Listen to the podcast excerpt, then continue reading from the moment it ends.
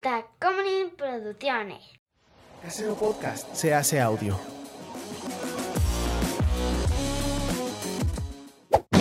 ¡Chavos, banda! Hola, gente del internet, ¿cómo están? Mi nombre es José Cabarrubia y conmigo siempre está Chava. Y esto es Cine y al Col.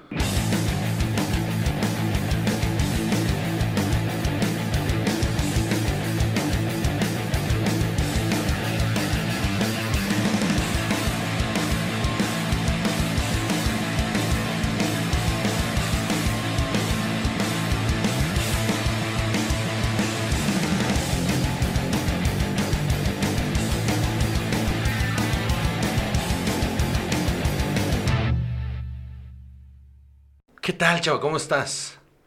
Muy bien, ¿y tú? Muy bien, mano. Aquí andamos, mira, dándole duro al alcoholismo. Eso sí. Lo que uno sabe hacer, pues tomar, ver cine, televisión y eh, tomar y fumar Y fumar a veces, sí, claro. Y, y darle con todo, mano. O sea, Con es, todo. es lo único que hay en esta vida. Muchas gracias a todos los que nos están viendo y escuchando, mano, en este canal de Carlos Vallarta, mi amigo personal, no sé si sabías, es mi amigo. este, eh, nos conocemos de, de hace nueve años ya, Carlos y yo, nueve años. Era un niño cuando yo lo conocí, tenía una anemia bien culera. ¿No empezaron Este, más o menos al mismo tiempo? Empezamos al mismo tiempo haciendo stand-up. Eh, yo empecé en agosto y él empezó en noviembre, si recuerdo bien, en el mismo lugar. Y hicimos migas muy rápido, nos empezó a llevar muy bien. Y la neta es, es un gran asset.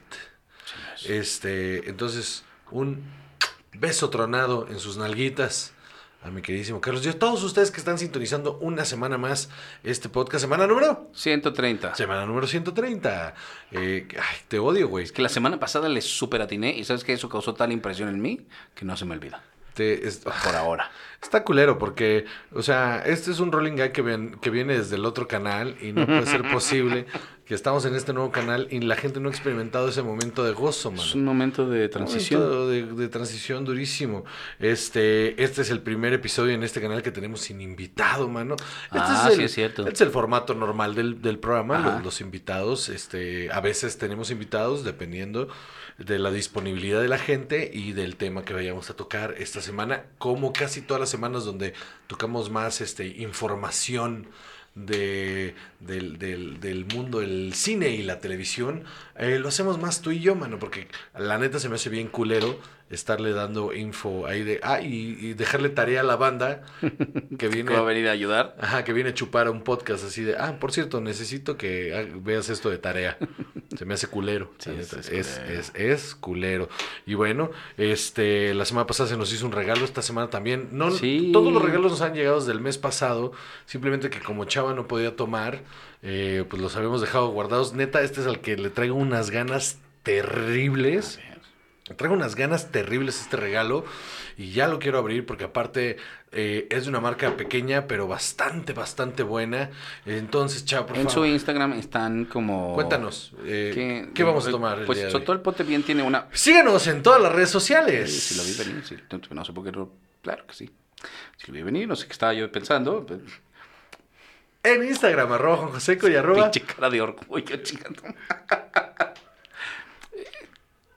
Chavajú. Sí, Ok. en Twitter, Juan, arroba Juan y arroba... Chava. Y en Facebook tenemos una página que es Cine y Alcohol, a la que no posteamos nada. También muchas gracias al grupo de los 140. Yo soy de los 140, grupazo que está ahí en, en Facebook. La neta, se rifan con el meme. Patreon.com, diagonal Cine y Alcohol, por si usted quiere ver el contenido exclusivo, que de hecho, terminando la grabación de este programa, eh, vamos a hacer un live exclusivo platicando con ustedes, eh, los que están en Patreon. Este, y también hay, hay, hay muchas cosas más. También hay, hay unos videitos extras y etcétera, etcétera. Patreon.com, diagonal cine y alcohol. Muy bien. Ahora sí, chava, ¿qué vamos a tomar el día de hoy? Lo siento, mano, es, es, es lo que hay. ¿Sabes qué? Fue- fueron ga- tú fue- también échale ganas, o sea. ¿Cómo te atreves? Sí, le echo ganas porque le echo ganas. ¿Sabes qué? Este, vamos a tomar este sotol Ponte Bien, que es del Batch 4. Es el cuarto batch que En hacen. alambique de cobre, es lo que entiendo Sí, yo aquí. sí, sí. Eh, hecho en Chihuahua. Mm, Chihuahua, Chihuahua. Eh, 42 grados de alcohol. 42 gradotes de Así alcohol. me gustan Trae las unos pinches sedimentos ahí que ojalá y sea cobre, mano. Hay unos pinches sedimentos ahí. que agarres color. Para que. ¡Ay! Sirve lo que se me está haciendo agua la boca y la cola y la nariz. Tienen un Instagram, se llama Ponte Bien eh, guion bajo Sotol, que dice que están en la búsqueda de su sabor. Muy bien. Oigan, un este, un también un abrazo muy fuerte a arroba Oscar-Hito, que es el que nos proporciona esta delicia. Es el- la segunda botella, la botella anterior eh, fue del batch 3. Y neta que se rifó bastante. Salud, mano. A ver. Mm. Mm. Hijo de su puta madre, qué bueno. Está, está más bueno que el anterior, mano. Ay, está bien bueno. No raspa. Tiene mucho sabor. Sabe un montón a la planta, ¿no? Sí. Sabe un montón a la planta. Es dulzón al final ahí. Pero no es Ah. invasivo, pero no es nada invasivo. Y, y- y el pasado ardía un poquito más. Este está. Sí, pero no, no está, no está agresivo el sabor. No, ya valió Pero sí verga. sientes los 40 grados de alcohol. No Ah, sé tú, sí, pero yo sí, sí el calorcito en los cachetes. ajá, así. exacto, así de. Ay, ya. No, no sientes que cada vez que te tomas uno de estos dices, ay, ya valió verga. ya valió verga. Yo tengo se va a poner bueno. Tengo show al rato, manita. bueno, sí. pues, entonces- todo borracho ahí. de- En mi experiencia eres más chistoso con estás pedo. Es- ya- en, la, en la mía también, mano. En la mía también, pero esto no, o sea. ¿Qué le voy a decir a mi hijo? ¿No? Así como, "Eh, es que papá es más chistoso cuando está borracho. Dios mío, qué horror. Muy bien. Pues, ¿sabes qué? Si le dices eso, te va a traer. va- un día va a aprender a traerte las chelas. Sí, de hecho, manas. todos los días me El otro día sí me preguntó, oye, papá, ¿no, ¿no quieres una cerveza? Porque sabe que cuando me tomo una cerveza me relajo y él se puede hacer lo que se le da la gana. Es como que traía ganas de quitarme la tele. Y dijo, oye, oye, ¿no quieres una cerveza, papá?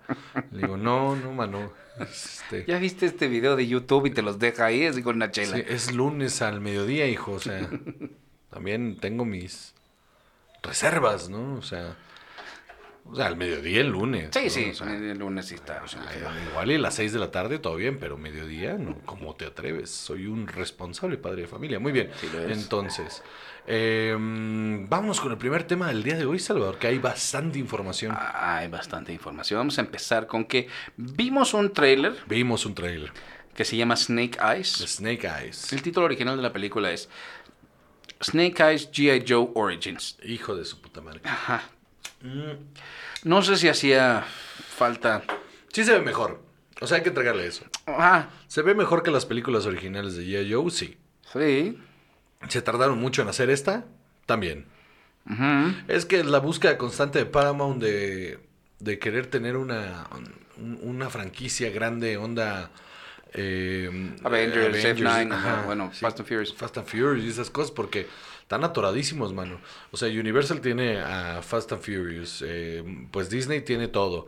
Este, todo. lo Disney tiene ganó. Disney lo tiene todo. No, Warner tiene ahí, eh, mira, sobrevive con lo que tiene, tiene cosas Yo- chingonas. ¿Sabes que Yo no diría que sobreviven. Yo creo que se están empezando a, a como especializar en cosas mucho más oscuras.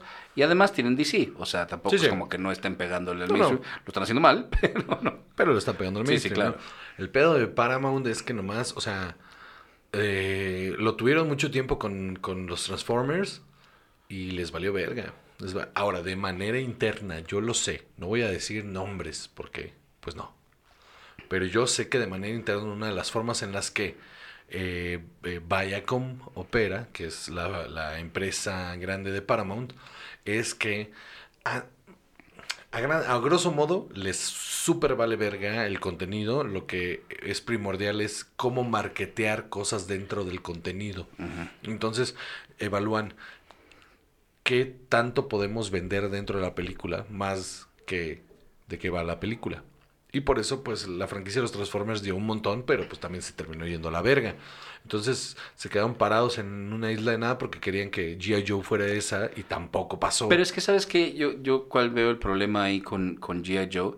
Es que sí son PG-13, pero en realidad no se sienten como para que un, un niño más chico se la pase bien. No. Entonces, o sea, ya PG-13, ya un de 15, 16 años que la vas a ver, a lo mejor te emocionas los putazos y lo que quieras, las Ajá.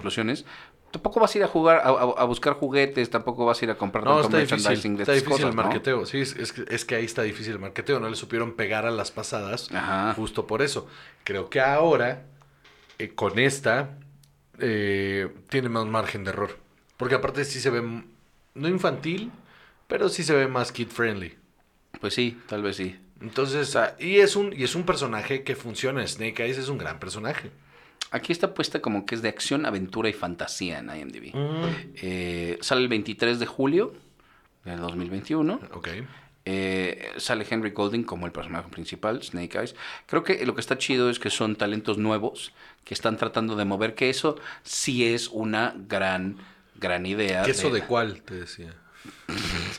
no, es que dijiste queso. Y yo dije, gruyère, fresco, de rancho, panela, Oaxaca. Pero del chido, del de las camionetitas. ¿ya Tómale sabes? más, fíjate, tómale más. De las camionetas.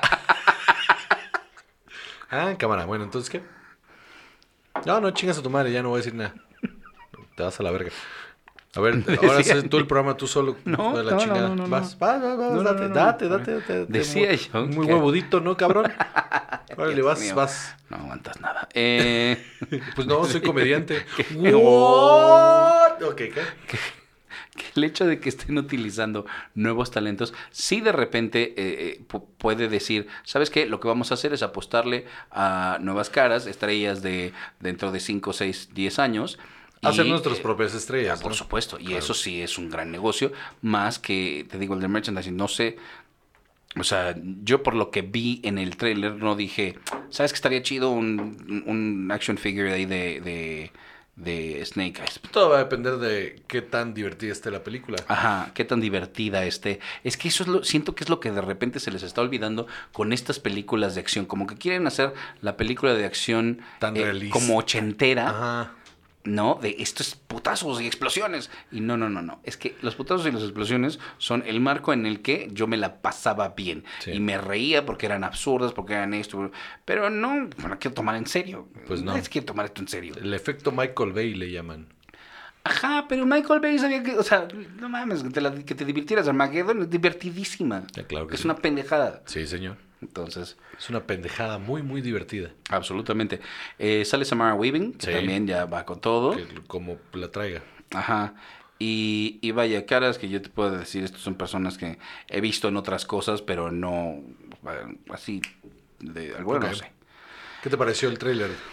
Como dijiste, se ve más divertida, se ve muy interesante. No, no me atrapó, pero sabes que creo también que yo no estoy nada enganchado con Joe, pero ni poquito. Creo que, creo que justo lo que están buscando es un público nuevo, ¿no? Enganchar, enganchar banda para... O sea, se me hace muy atrevido hacer un origin story de un personaje bastante específico de- del canon de, de G.I. Joe, pero si lo logran bien, pueden construir para adelante. O sea, y olvidarse de las películas anteriores y construir para adelante. Y en una de esas también, o sea, es eh, en esto que te decía de los nuevos actores, de repente es eh, más útil eh, usar un actor nuevo en un personaje que mucho tiempo va a tener una máscara, porque eso es lo que lo representa. Claro que sí. ¿no? Entonces no puedes también agarrar a cualquier...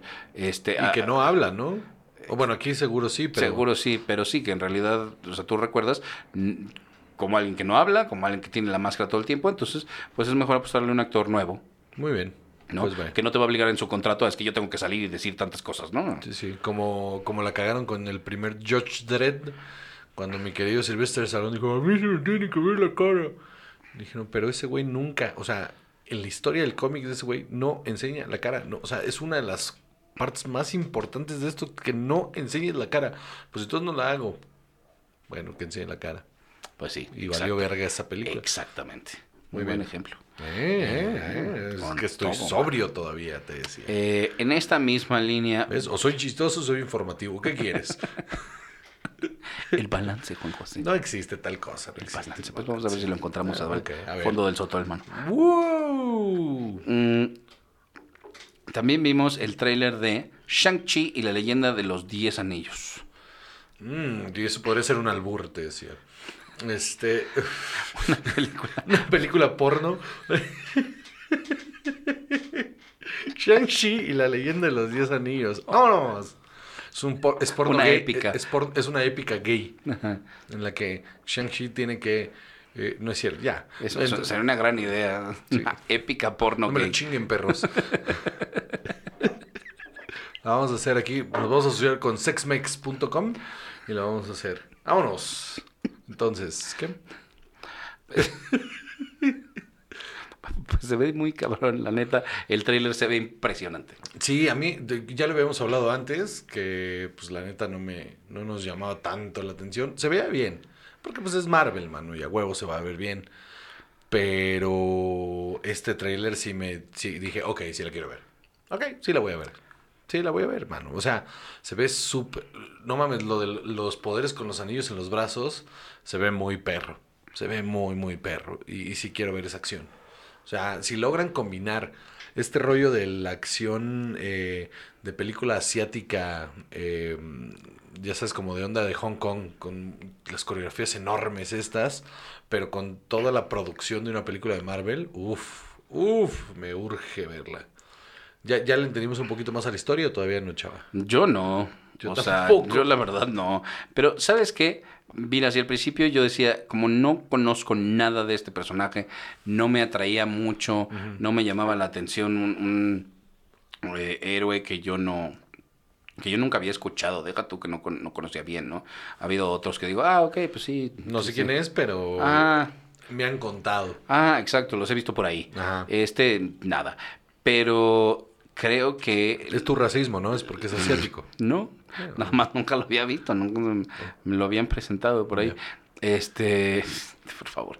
Y entonces, mi racismo se manifiesta de otras maneras. Muy bien. Chava aceptó que es racista. No muy es bien. cierto, no soy. Eh, los efectos de los visuales se ven muy cabrón. Se ve muy chingón. Se ve muy chingón, mano. Ahora quiero saber con qué conecta y para qué conecta. O sea, lo único que sé que conecta de todo lo que he visto es lo de los 10 anillos. Que si te acuerdas, en la primera de Iron Man, cuando mandan el video de que le secuestran a Tony, está el símbolo de los 10 anillos atrás. Y dicen que son eh, eh, un- el- los 10 anillos.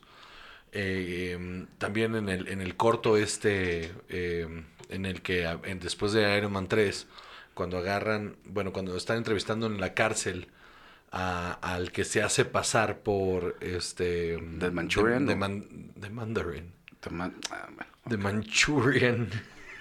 The Manchurian Candidate. Cuando, cuando, sí, bueno, este, cuando, cuando, cuando Eso no es racismo, solo es bueno, una falla geográfica. Si ahí. quieres. Este, cuando, cuando están entrevistando al mandarín, eh, le hacen saber que el mandarín original está muy enojado y trae el símbolo de los 10 anillos. eh, el güey que lo, que lo va a matar. Entonces, eh, supongo que por ahí hay una conexión, mano. Eh, pero más, más de eso no tengo ni puta idea. Pues mira, el director se llama Destin Daniel Creton, es hawaiano Ajá. y eh, estoy viendo aquí sus ¿Créditos? créditos, y esta es su primera grande, ¿eh? Ok. porque tenía una serie que se llamaba Tokyo Vice, una película que se llama Just Mercy, The Glass Castle, Short Term 12. O sea, yo no conocía nada de esto. man. Ok. The Glass Castle sí. y, o sea, A mí me llama mucho la atención, porque te digo, este pedo de la conexión, porque pues es Marvel al final, ¿no? Entonces, todos los demás productos que están saliendo de Marvel, sé perfectamente a dónde van, ¿no? O sea, todo tiene sentido, el de Multiverse of Madness, eh, Quantum Mania, eh, este, de Marvels, o sea, to- todo, todo me hace sentido, pero esta no sé con qué conecta y eso me, me, me llama la atención. Eh, ahora, antes de seguir, se eh, el- vi el otro día una teoría que me gustó un chingo sobre lo que está pasando en Loki. Y como ya andamos en Marvel, te la voy a contar. Ver si te por hace favor. sentido. por favor. En la primera de Ant-Man, cuando, más bien, en la segunda, eh, cuando hablan con este... ¿En la eh, primera de quién? No es cierto, la primera de Ant-Man. Ah, Cuando le cuando hablan sobre el Quantum Realm, le, le dice que la mm, que el, que el tiempo pasa diferente, el tiempo sucede diferente en el Quantum Realm, ¿no? Ah. En el ¿cómo se llama eso en español? El, el- el reino, cuántico, supongo, el reino ¿no? cuántico. Plano cuántico en el día. Sí, y, y, y entonces por eso puedes pasar, sentir que pasaste cinco minutos, pero en realidad fueron cinco años, una cosa así, ¿no? Eh, y luego en la segunda, cuando la mamá regresa, eh, dice también que el tiempo pasa diferente en el, en el reino cuántico y, y, pues por eso los desfases de tiempo. Ahora, en la primera, una, cuando, cuando Ant-Man entra por primera vez al, al reino cuántico, bueno, por primera y única vez al reino cuántico, en el fondo del cuadro, cuando está ya flotando, se ve una ciudad pequeñita, pequeñita, pequeñita ahí en el fondo. Ok. Cuando Loki termina por. Cuando Loki está hablando con Mobius y le, y le explica lo del tiempo y el espacio, le dice exactamente en el TVA el tiempo pasa diferente. Usando exactamente el mismo enunciado. Ajá. Y puede ser que el TVA sea, Exista en el reino cuántico. sea esa ciudad que está ahí en el reino cuántico. Oh, Ajá. fíjate qué suave. Entonces la siguiente se llama Quantum Mania. Entonces, y él ya está confirmado que el, el La villano siguiente, ¿qué? La siguiente. del de Ant-Man. Ah. Entonces está confirmado que el villano es Kang el Conquistador. Ah. Y Kang el Conquistador es uno de los Time Watchers. Entonces creo que va por ahí. Creo, creo que eh, después de ver varios episodios, hay una gran mentira ahí que están ocultando en, en el TVA que Loki va a ayudar a desenmascarar. Porque, no voy a darle el spoiler, pero ya se sabe que esta cosa que Mobius le dijo de que todos fuimos creados aquí por los Timekeepers, puede que no sea cierta. Sácate las babuchas. Entonces igual y por ahí está el pedo. Ay, está cabrón, sí, ¿no? ¿ves? Entonces, entonces sí viniste de informativo. Este, Sí, es que si me pongo más, tengo show al rato, man. Bueno, pues muy te cuento pedo. rápido que en 1980 pensaron, eh, a petición de Stan Lee, hacer esta película Ajá. y querían que Brandon Lee fuera el personaje principal. Porque Shang-Chi estaba visualmente basado en eh, Bruce, Bruce Lee. Lee, claro. Ajá. Y la otra es que Simu Liu, eh, que es este otro de los personajes principales, en el 2018 pidió, pidió a través de Twitter que le dieran el papel Qué chingón, y cuando se lo dieron eh, se lo agradeció a través de Twitter citando su propio qué chingón. su propio Sí se lo merece. Es un, es un cabrón bastante, bastante cabrón en ese pedo de, de, de las artes marciales. Y si alguien iba a contratar joven para estar chameando en eso, eh, él era el indicado. Liu. Sí, sí, él era el indicado. ¿En, en dónde más lo hemos visto? En un montón de películas de Hong Kong, mano. Ok, De va, de va, va. acción de Hong Kong que están bien buenas. Eh, el, el- eh, ¿Sabes qué? Ah, por cierto, otra cosa que está bien cabrona, que nos la topamos por ahí, que al principio, la primera vez que vi el tráiler, pensé que no era, dije, no, no, no, esto es misleading, pero al parecer sí es, sí, eh, eh, Abomination. Sí, sí, sí, sí, por supuesto. Y es todo un Es revuelo. que cuando en- vi, cuando vi el tráiler, dije, no, seguro es un monstruo que se parece, porque no, pero no, sí es. Y es igualito. Sí es. Sí, sí, sí. Eso está interesante. Y otra cosa que hay que, o sea, que apuntar aquí, o sea, lo- la cantidad de actores eh, asiáticos que también, o sea, tiene su propósito. Perdón, entonces regresa Tim Roth, ¿Quién sabe, mano? porque Tim Roth es Abomination. Ajá. Estaría súper bien. Estaría súper O bien. sea, devolver a Tim Roth al, al, al MCU. y volver a conectar esa película, que aunque a mucha banda no le gustó, hay cabos sueltos de esa, prim- de esa película de Hulk que hay que resolver. Y Abomination también, o sea, va y viene como Banner y Hulk, o sea, también puede... No, no, no, él es todo el tiempo Siempre. Abomination, sí. Eh, sale Aquafina, Michelle Yeoh y Ronnie Cheng. Ronnie Cheng de, de The Daily Show. eh, tal vez él será, pues ahí un comic relief. Eh, y Aquafina ya es suficiente comic sí, que ¿no? además también va con todo. Está cabrón, está en todo. Y creo que también esto muy apunta chistosas, muy chistosas. un poco a lo que hemos venido diciendo, esta tendencia de cada vez tirarle más a este mercado en China. Sí, sí, sí. Y sí está cabrón, se está notando y ojalá que esto pegue como quien. Pues lo hablamos hace meses, ¿no? Que justamente hace un año, previo a la pandemia, no sé, hace meses, previo a la pandemia, eh, el mercado chino acababa de rebasar al mercado gringo como el mercado más importante del mundo. Entonces, por supuesto que Hollywood se va a enfocar a hacer películas que los chinos quieran ver, Por supuesto. porque son el mercado que consume más. Pues sí, pues muy bien. Está cabrón. Muy bien. Bueno, pues un montón de información, Salvador. Absolutamente. Hombre, ¿quién lo diría, no? ¿Quién lo diría? ¿Quién lo diría? Así, así pasa cuando sucede. Patreon.com, diagonal, cine y alcohol. Eh, este. eh, la semana pasada, eh, bueno, el fin de semana hicimos un, este, un live con la banda Especial para los Patrons. Muchísimas gracias por haber estado ahí a toda la banda de Patreon. Eh, la semana que viene vamos a hacer un live en el canal de Carlos Vallarta. Vamos a hacer un live, un, un episodio en vivo, con, como, como lo hicimos la última vez en mi canal, de, de que, que- que le metemos todo. O sea, como si fuera episodio normal, pero completamente en vivo, desde el canal de Carlos Vallarta, que va a ser la semana que viene, el sábado 3, el sábado 3, Correcto. a las 6 de la tarde. Correcto. Sábado 3 a las 6 de la tarde, episodio en vivo desde el canal de Carlos Vallarta, para que vayan y lo vean, y luego ya va a estar el audio arriba unas horas después. ¿Nos vamos a corte o qué? Nos vamos a cortar. Vámonos a corte, chingada verga.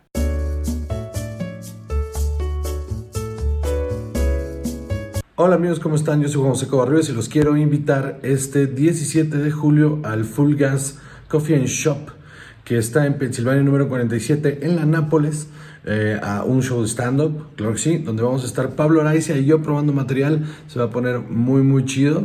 Este, cáiganle, cáiganle sábado, sábado 17 de julio, ahí nos vemos. Un beso para sus mamases. Hola amigos, sigo siendo Juan José Correas, claro que sí, pues es mi podcast, ni modo que ande patrocinando a otra gente, ¿verdad? Pero bueno, este fin de semana, este fin de semana, el día 3 y 4, otro, otro maldito taller de stand-up. Si usted quiere aprender a escribir comedia a través de las emociones, más allá de las observaciones, écheme un mensajito o un mail ahí este juanjose.covarrubias.gmail.com o a mis redes sociales y ahí se les da la info, ¿verdad? De lo que viene siendo el taller de escritura.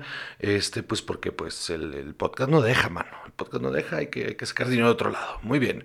Un saludote.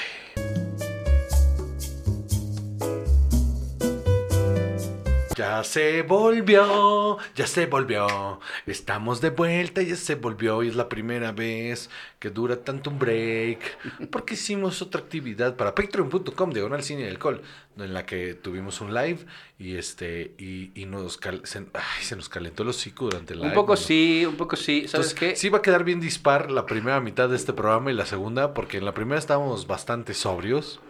Y en esta segunda, este sí le bajamos al sotol bastante. Lo Tal que vez sea deberíamos hacer eso más seguido y entonces la segunda parte siempre va a tener Siempre va. otro tono diferente. Ya estás preproduciendo, te decía.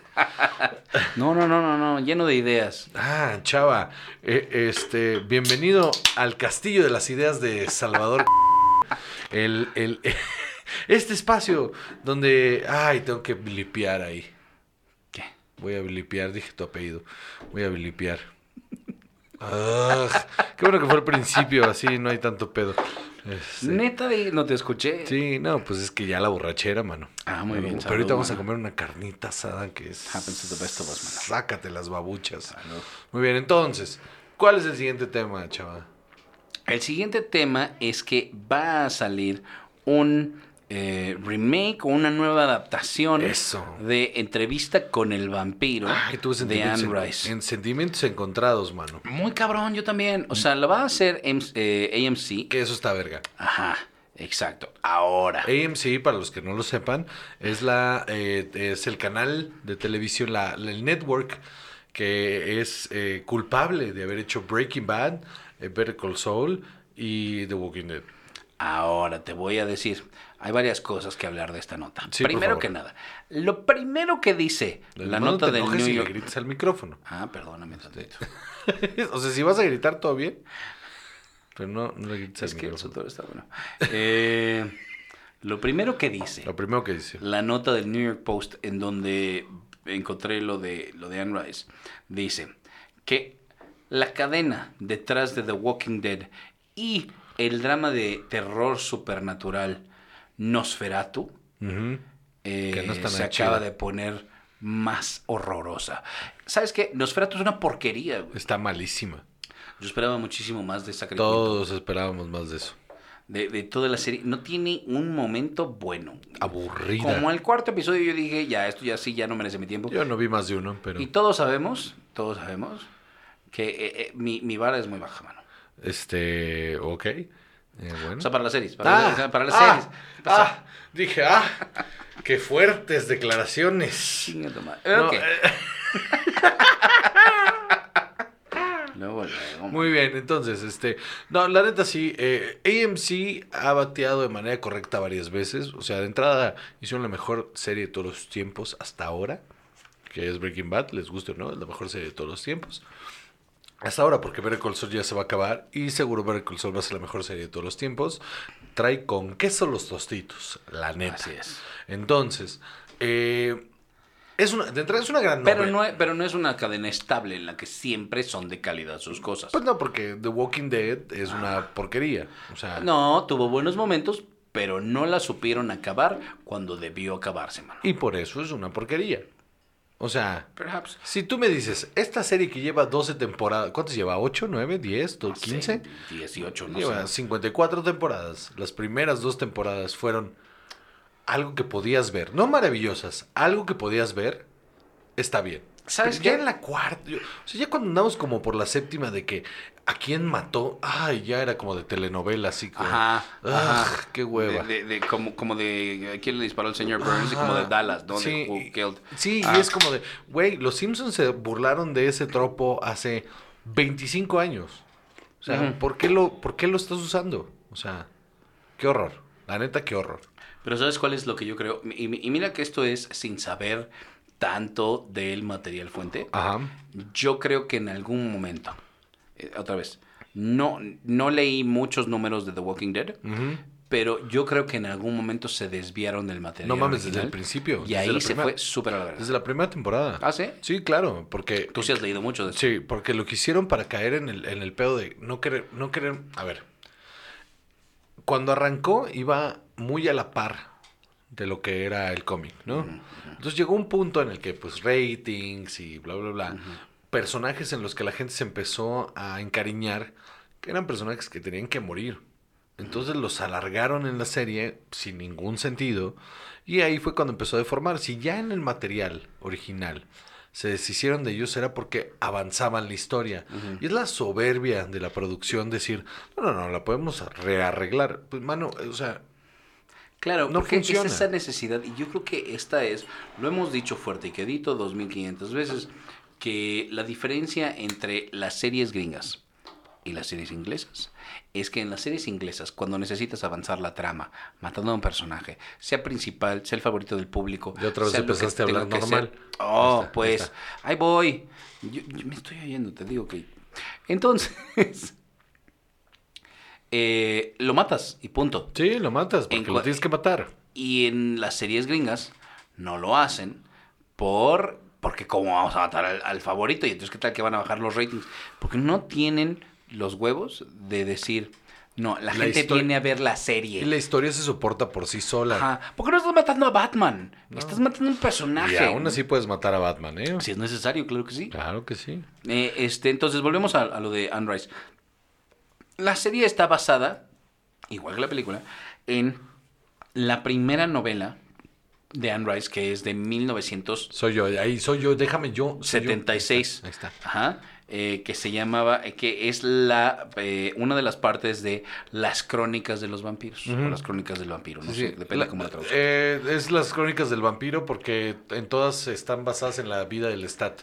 La ¿Eh? ¿Qué tal ese intento? la- la- Pues es que sí, Sí, claro todo que es sí. sobre el Stat. Lestat el vampiro. Sí, sí. Este, que es el vampiro principal. Que, que también, o sea, tuvieron su época en los late 90s, early 2000s, ¿no? En la que tuvimos entrevista con el vampiro, Lestat el vampiro y Dracula 2000, que también era pegada con esta, ¿no? Sí. Dios nos ampara. La reina de los- Ah, no, la reina de los condenados. No, el reino de los Te condenados. vomitas de la reina de los condenados. Sí, mano. Y es una gran novela, mano. Y yo creo que Alía no lo hizo mal, o sea, uno de bueno, su último papel. No, no, ella, ella no lo hace mal. La- la- lo que está mal montada es la película. Ajá. Pero la entrevista con el vampiro no estaba nada mal hecha, mano. Y, y- y creo que... eh, Lo hablábamos el otro día, es una gran película. Es una gran película. Entonces, viene una eh, serie con una primera temporada marcada por ocho episodios, lo que está bastante bien. Creo que también esa es otra cosa que estas cadenas están entendiendo, que las temporadas duran lo que tienen que durar. Como si son 30, como si son cuatro episodios, esa es la temporada y es lo que hay. Sí.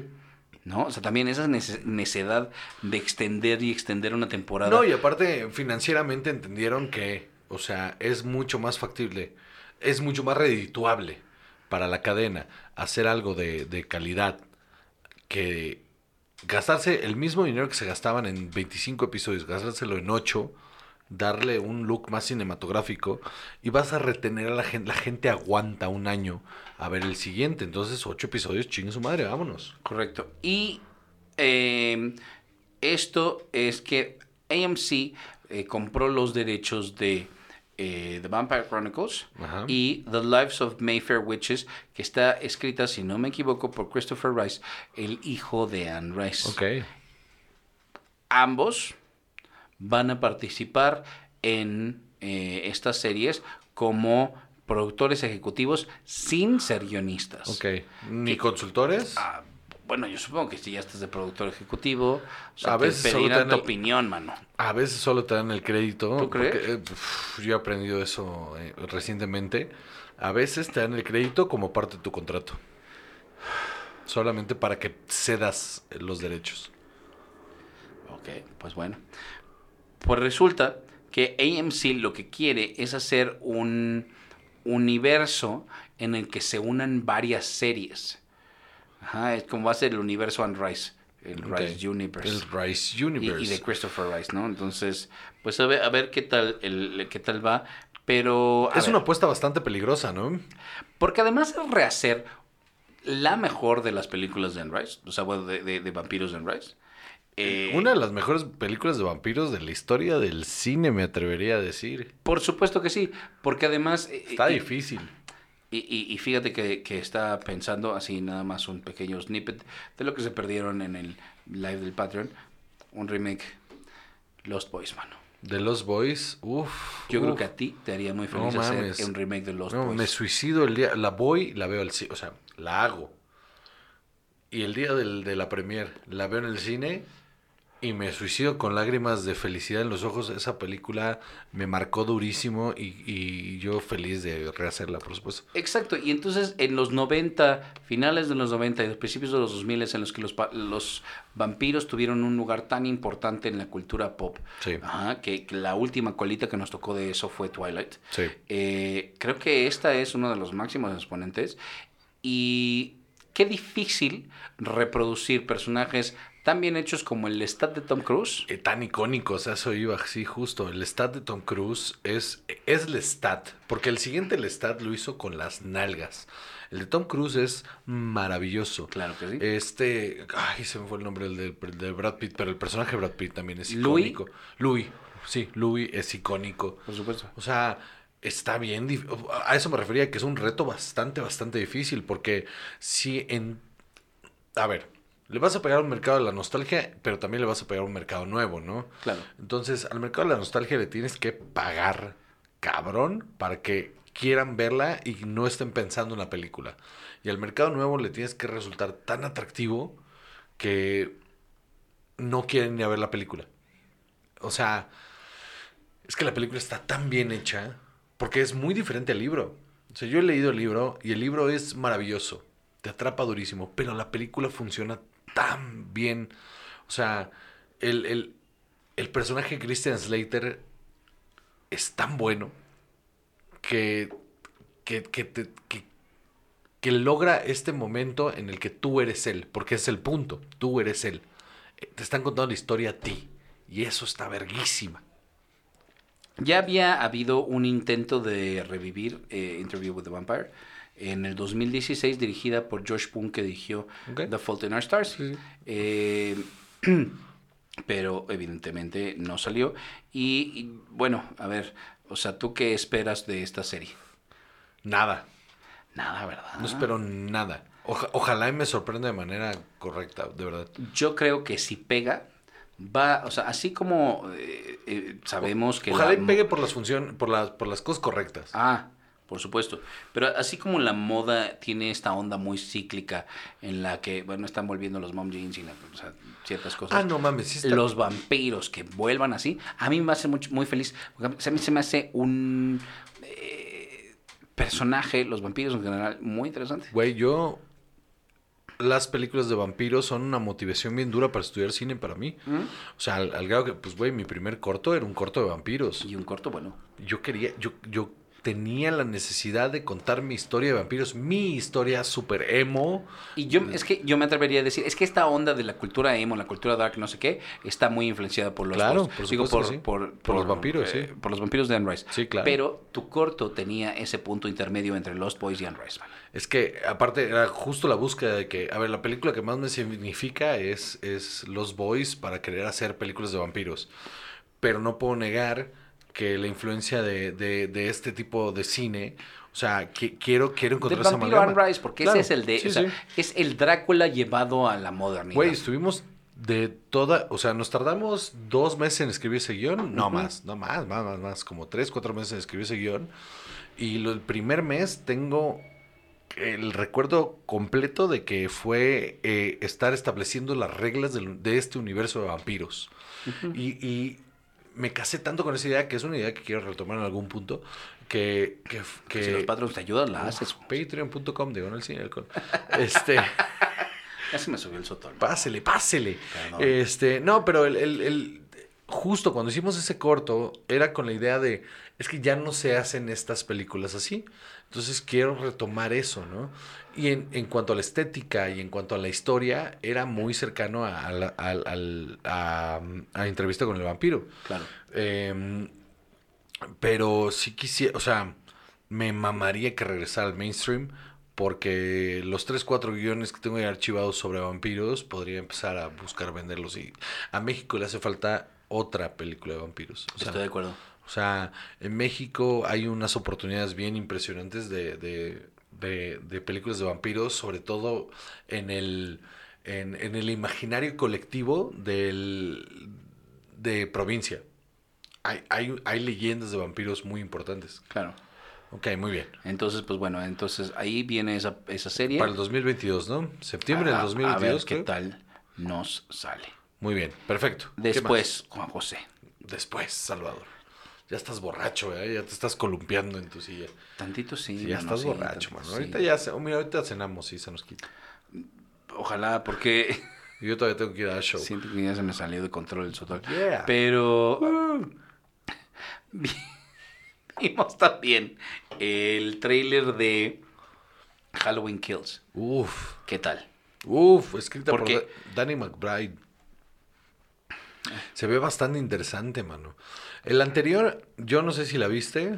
eh, a mí me encantó. Me, No, no. me pareció súper cercana a, a lo que eran las primeras películas. Y, y tenía este aire bastante eh, seco. Era una película sucia y seca y, y- y- y que retomaba lo que, lo que había sido Halloween en sus inicios. Y, y- y cuando, cuando plantean de que va a haber una más, sí lo vi. O sea, lo vi, lo vi primero la noticia y luego vi la película y dije, claro, es que no se va a morir aquí. O sea, esta no es la muerte de Michael Myers. O sea, esta no puede ser la muerte de Michael Myers. Y, y el trailer se ve bastante verga. Bastante, Pues mira, bastante así desde aquí arriba te, ve, te, te veo el, el cast. Judy Greer, Jamie Lee Curtis y Anthony Michael Hall. Sí, Así que me llaman la atención. sí, sí, sí. Pues, a ver, en el tráiler yo vi, yo no soy fan de esta serie. No es un género que a mí me haga tan feliz, pero sí las he visto. Eh, estas no son las de fantasmas que me dan miedo y que me dan pesadillas. A mí estas me encantan. eh, pero eh, sí son, sin duda, clásicos importantísimos del género de terror en general. Y creo que eh, Jamie Lee Curtis me sorprendió muchísimo. Está irreconocible. Me tardé en entender. Si es ella. Sí, mano. O sea, súper bien caracterizada ya como una abuela, Lori, abuela, sí. abuela, grande, en, que todavía tiene estos recuerdos, que todavía está cargando con toda esta historia. Eh, creo que va a ser algo interesante. Sí, aparte, han maltratado tanto esta saga y se han hecho cosas tan diferentes que, híjole, mano. Mira, en la línea del tiempo de Halloween, la primera y la segunda suceden en, en, en el mismo universo que estas, ¿vale? O sea, Michael Myers eh, se da cuenta que tiene una, herma- eh, una hermana, bla, bla, bla. eh, eh, eh, es, es, es el, ¿cómo se llama? Ay, se fue. La maldad hecha persona. Sí. eh, y mata en Halloween, ¿no? O sea, es- básicamente es la premisa. Eh, la primera película es brillante. La segunda película continúa eh, el, el- el perseguir de Michael de esta Lori. Pero, y aquí es donde se pone interesante, en la tercera decidieron que, eh, bueno, John Carpenter decidió que él ya no las iba a dirigir, él solo iba a producir y que su idea original era que el concepto era Halloween. Entonces eran, él quería hacer dos películas de un concepto diferente alrededor del horror. Ah, Entonces las primeras dos eran un asesino y luego la dos, la 3 y la 4 iban a ser sobre brujas ah. y las 5 y las 6 iban a ser sobre eh, espíritus y así se le iba a llevar. Sí, vampiros, hombres lobos. Ajá, exactamente. Entonces, en la 3 eh, sucede en el mismo universo, pero es una historia de brujas. ajá. Y no pegó, mano. No funcionó porque la gente quería ver a Michael Myers y no funcionó nada. Entonces, en la 4, John Carpenter dice, bueno, pues ya yo recibo guiones, yo nada más la voy a ser productor ejecutivo, no voy a hacer nada más. Y en la tercera empezaron a, en la cuarta, perdón, empezaron a escribir historias sobre Michael Myers en las que Lori tenía una hija que tenía una conexión directa con Michael. Y entonces esa fue la línea en la que se fueron 4, 5, 6. Pero ¿cuál era la conexión? Eh, era, era una que era su sobrina. Ok, ok. Entonces tenían una conexión especial en la que ella también se le botaba el coco y había un pedo sobre... O sea, ya para las seis había un pedo sobrenatural, eh, en el... supernatural, perdón, en el que ella se estaba convirtiendo en Michael y... No, mames, sale... ¿Sabes quién sale? No, estabas las bien sobrenatural. no Sí. Ah, sí. ¿Sabes quién sale en las seis? ¿Quién? Eh, Ant-Man. ¿Paul Rudd? Paul Rudd sale Sí, en las o seis. Ant-Man. Así, no, Ant-Man, Ant-Man. No. No, Paul Rudd sale en las seis. Es espantosa, mano. Entonces, lo que deciden en la- a finales de los 90, pues esas se murieron. Entonces, a finales de los 90, eh, deciden que, eh, bueno, los principios de los 2000, en los 2000 creo que es, deciden retomar la línea del tiempo original, sacar del canon todas estas películas de, de que, pues, la sobrina y que la hija y que no sé qué. Ah, porque en esas, Lori ya estaba muerta. Ah, Eh, y lo que hacen es hacen la de H20, ajá. que fue un putazo. Sí, sí, sí, le fue súper bien. Retoman la línea original y esa se vuelve la secuela directa de Halloween 2 y las otras se vuelven non-canon. Se vuelven películas sobre Michael Myers, pero en un imaginario.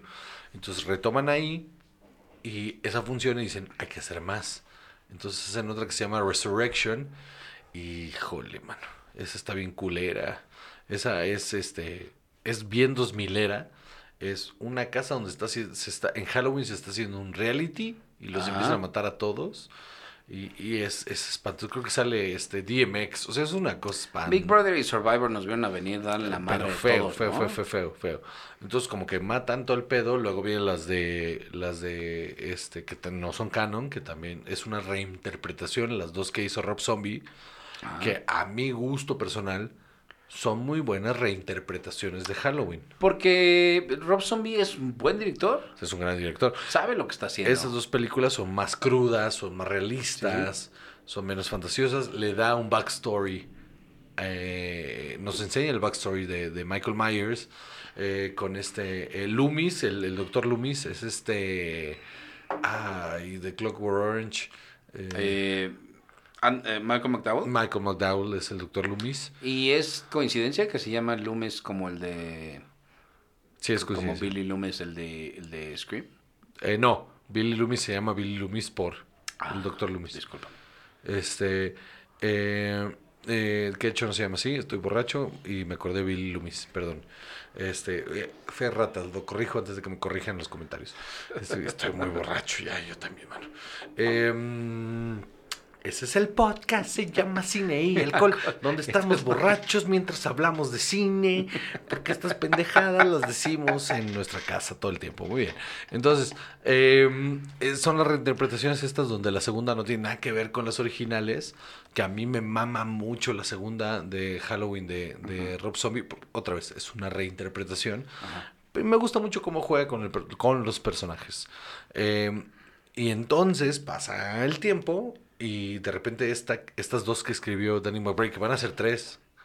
Eh, sí- sigue Halloween, eh, Halloween Ends. Chete, seis años te hubieran dicho que Danny McBride era este tipo de guionista, ¿te hubiera sorprendido? No, neta no. ¿No? Me parece un tipo súper creativo. Ah, no, no, no, no. Me parece un güey que tiene la capacidad de hacer un guion espectacular, claro que sí. No, nada más verlo improvisar, hacer adlib en todas las películas, Implica un, un, un wit impresionante. una cabeza un impresionante. ingenio muy grande. Y el hecho de que todo mundo quiere trabajar con Danny McBride todo el tiempo, eh, o sea, porque es un güey que no es nada agradable a cuadro No, y siempre juega de ser el patán. sí. Entonces creo que es un Debe tipo ser muy agradable para trabajar. sumamente agradable para trabajar y que ade- además la cabeza le debe girar cabrón. O sea, no, no, no me sorprendió nada, pero sí fue bastante grato ese guion. Y creo que este también va a estar bien cabrón. O sea, creo que esta película vale muchísimo la pena y hay que ir a verla a huevo. Seguro sale para Halloween, obviamente. Eh, Eh, justamente viene para el 15 de octubre del 2021. hay que ir a verla porque sí vale muchísimo la pena. Entonces seguramente aquí la estaremos viendo en esa época. Eh, yo te voy a decir, desde el punto de vista de alguien que no ve este tipo de cosas, este tráiler me llamó cabrón la atención. Está bien hecho, ¿no? Ajá, el Vete al- me dice, ¿sabes qué? Sí la tienes que ver. Ve el anterior, ve el anterior para que te, te cree el hype, porque cuando vi el tráiler, con la info que yo ya tenía de la película anterior, dije, es claro, es que solo, solo así es, están en tres actos, están haciéndote, cerrándote esta historia que ameritaba un buen final. Ok, entonces, en tu visión, Juan José, este ya es el fin. Este es el fin. Tiene que ser. Si vuelven, va a ser con un reboot. Ok. Pero esta es la historia, o sea, es el gran cierre de una gran historia. Va, va, va, va, va. Entonces, Juan José, Dime, Salvador. pasamos a la recomendación. Ajá. Dispatches from Elsewhere. Uy, no mames. La recomendación oficial de este mes Uf, de Cine y Alcohol. por amor de Dios, vayan, paguen Prime si no lo tienen. Y si lo tienen, háganse el favor de ver Dispatches from Elsewhere. Que acabe de anotar que también es de AMC, mano. Es de AMC. Ajá. Entonces, o sea, AMC ha hecho cosas buenas y también cosas pinches. Creada, escrita, protagonizada y producida por Jason Segel. Y si nos vamos despacio, el primer episodio también es dirigido por él. eh, y escrito por él. Eh, qué trabajo más maravilloso, mano.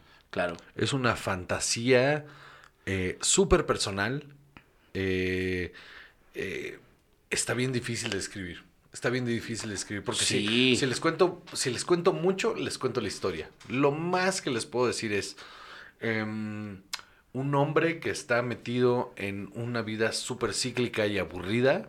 eh, en, se topa con un mundo fantástico que le abre la mente a otras cosas.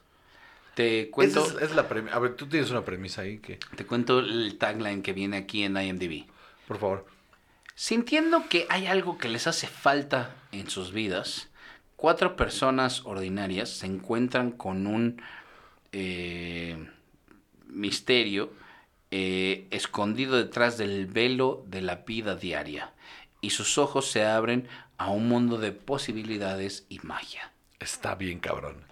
Está muy cabrona, güey. Y sabes que a mí, o sea, desde el primer momento, cuando empiezas a ver a Richard E. Grant, que además, un actor tremendo, Sí, y sí. lo hace cabrón. Y solo se pone mejor, ¿eh? O sea, ¿Cómo? no te lo voy a, porque chava no lo ha terminado de ver, no te voy a revelar, pero ese güey es la amalgama completa de toda la serie. eh, está muy cabrón que, que, que él realmente te hace sentir esta onda de te estoy contando una historia. A mí me gusta que las series te digan, es que te estoy contando una historia. Esto no es, mira, sí pasó, es que no pasó, es que esto... Mira, te voy a platicar. El formato es cero convencional. Ajá, cero exacto. convencional. Es eso. Cero convencional. Porque no se siente como cualquier otra historia. Y además, bueno, los personajes principales que están Jason Segel, Ujú. Andre 3000, Sí, Que lo hace increíble. Andre Benjamin es su nombre. Andre Benjamin también.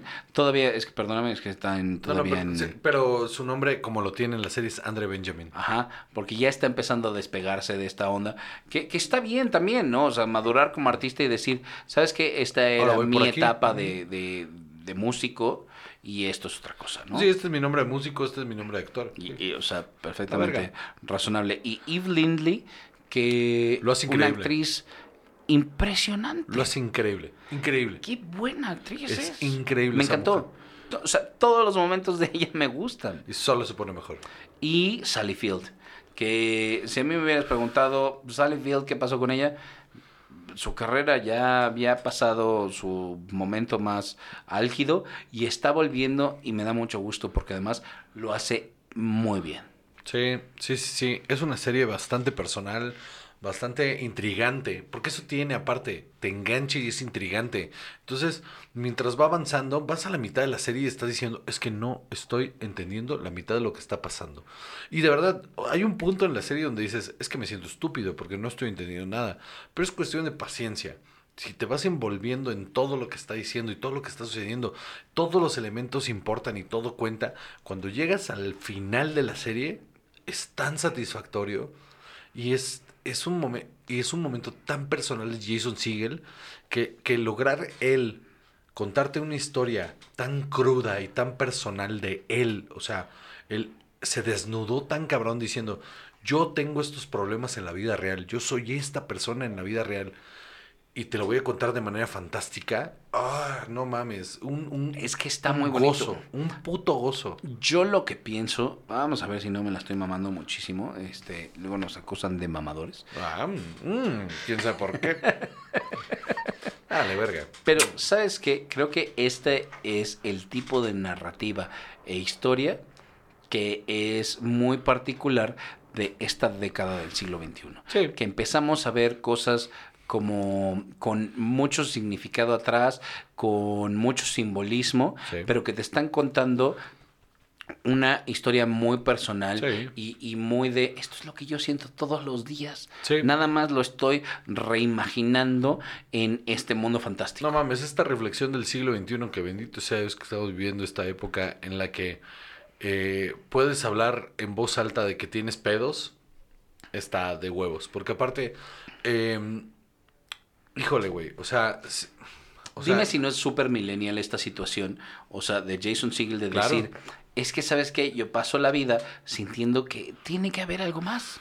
Sí, sí. Y esa es la premisa de la serie. Y es todo lo que pasa. Y aparte, la conclusión lógica del asunto es hermosa, güey. Es hermosa. Me parece que necesita mucho más foco esta serie.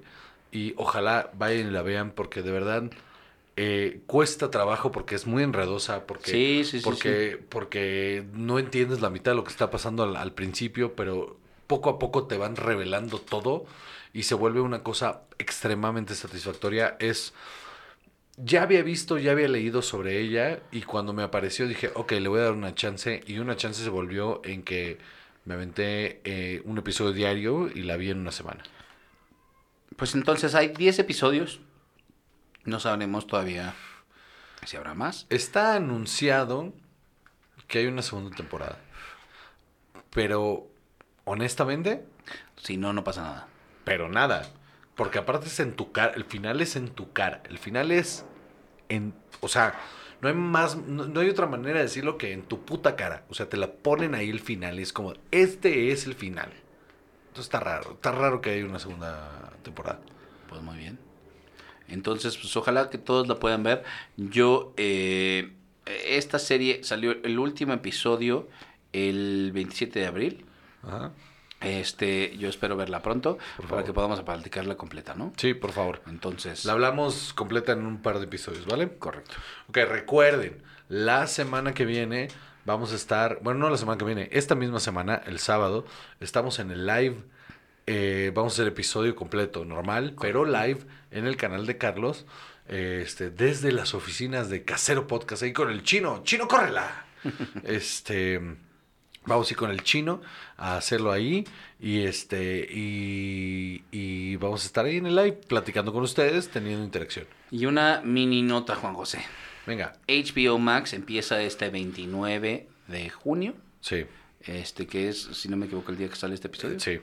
Eh, entonces, empieza hoy, abre eh, HBO Max y varias cosas que comentar. Primero, eh, Telmex tiene un trato con HBO Max que está interesante, que es que el resto del año, de aquí al 31 de diciembre del 2021, viene incluido, o sea, si tú te inscribes con tu cuenta de Infinitum, viene incluido. Sí. Entonces no te van a cobrar estos meses. Sí. Que está, la, la neta está chido. Yo que me Sí. acabo de cambiar de Las letras pequeñas dicen que eh, a partir del 1 de enero tienes que empezar a pagar la mensualidad y es un contrato de un año en el que no te puedes zafar. Es el, el- Va, o sea, pero ¿sabes qué? letras pequeñas. Te están regalando seis meses. Sí, sí, está no bien. está mal. Está súper bien. Y, o sea, siempre- o sea, nosotros, sobre todo, Sí, sí. me dices un año de HBO Max. Y dices, claro que sí los pago, Sí, claro. amarrado ahí. Ahora la, la anualidad es mucho más barata. Ahora, Juan José.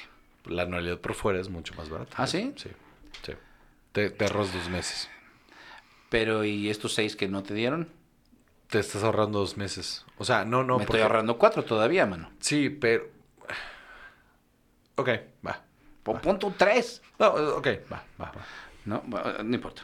O sea, si no estás en, en, en Infinitum, pues te ahorras dos meses pagando la anualidad. Si estás en Infinitum, te vas a ahorrar como tres, porque de todas maneras te están dando tres meses. Eh, bueno, seis. Y eh, la otra es que, como tú viste, lo de los estrenos, Juan José, cuéntame. Eh, resulta, eh, no está confirmado, es un uh, rumor, son rumores. Eh, no está confirmado porque no han soltado la información, eh, porque no la quieren soltar, obviamente, la información oficial. Pero al parecer, eh, en Estados Unidos, lo hemos hablado varias veces, que en Estados Unidos hay estreno simultáneo en HBO Max y en los cines. Ajá. Al parecer, en Latinoamérica no va a ser así. Los estrenos que vayan al cine van a ir directos al cine y luego van a ir tres meses después a HBO Max.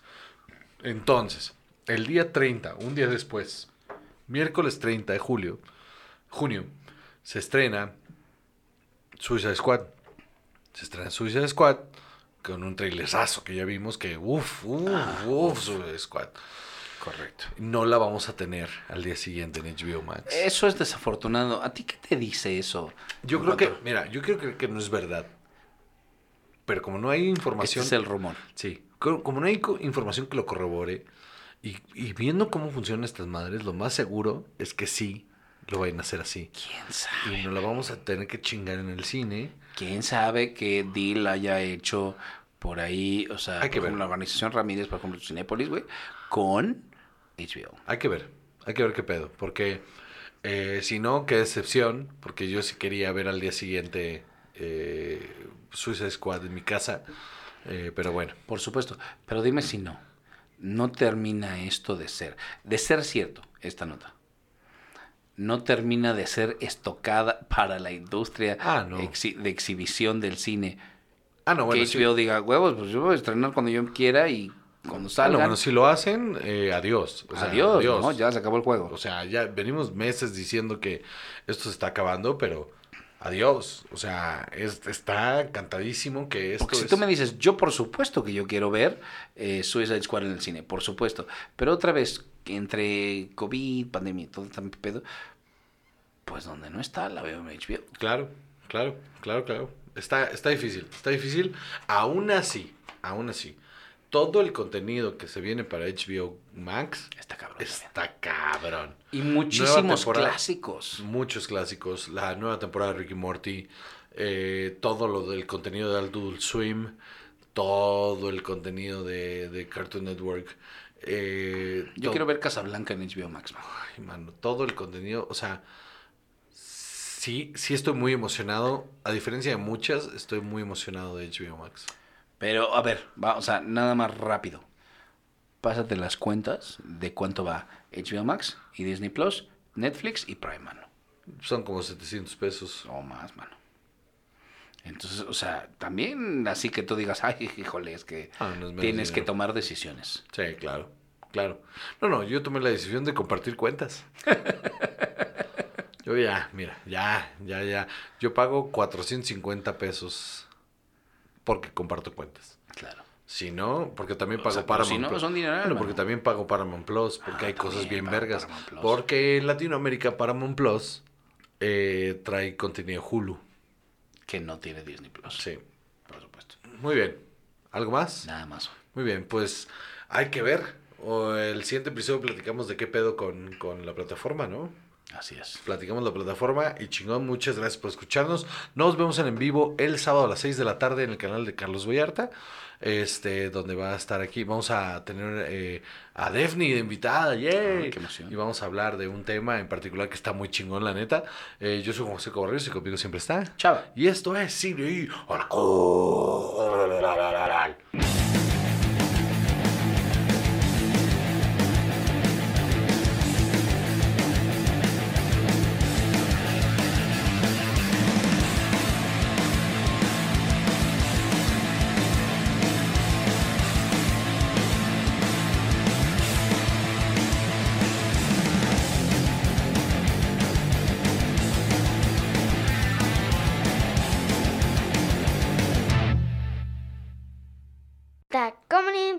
Producciones. Casero Podcast se hace audio.